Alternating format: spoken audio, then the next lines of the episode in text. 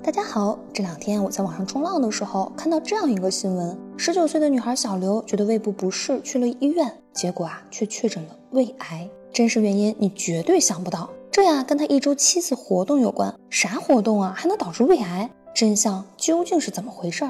原来这两年小刘过着八五七的生活。八五七是啥意思？它呀是一种网络用语，和九九六、零零七相似，指的是每晚八点去蹦迪，一直嗨到凌晨五点，一周七次。小刘是名家境贫寒的大学生，为了凑齐学费，在酒吧兼职做 DJ，因此他基本整个大学期都在酒吧度过了。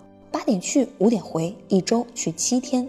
由于长时间的喝酒和不规律的作息，使他患上了胃病。起初只是胃疼，吃点药也就撑过去了。后来吃药也不起作用，才去看医生。这一查不要紧，直接确诊胃癌。这种生活透支了他鲜活的生命。事实上，这不是青壮年健康问题第一次上新闻。三十多岁的脑中风、乳腺癌的新闻报道可真不少。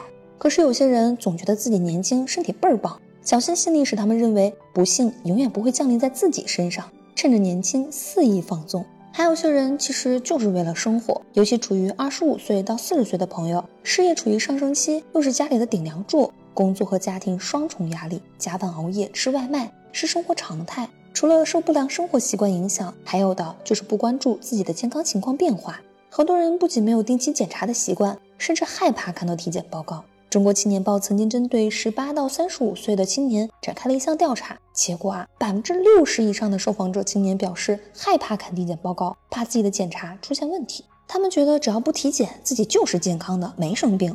还有些朋友对于身体出现异常也不重视，比如刚刚提到的小刘，背部不舒服也没有及时就医，觉得自己网上问一下医生，买点药吃就行了，不把异常当回事儿。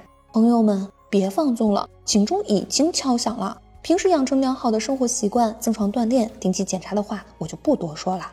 其实身体出现问题前，一般会自动报警，身体会发出求助信号，比如体表出现肿块，并且短期内快速增大，一侧肢体无力、发麻、酸痛。冒虚汗、过度出汗、胸闷气短、心慌等等，这些身体不适的信号，我们一定要重点关注，及时就医。目睹了太多因病返贫的悲剧，才发现人生下半场拼的真不是财富名利，身体健康才是最大的幸福。因此，咱们除了做好生活上的健康预防，还要趁早给自己的健康配上保护，给自己上个保险，用自己能承担的钱，为将来可能因健康问题而导致的经济损失转移出去，何乐而不为呢？好啦，话不多说，我要去泡枸杞了。大家别忘了点关注哦，我们下期再会。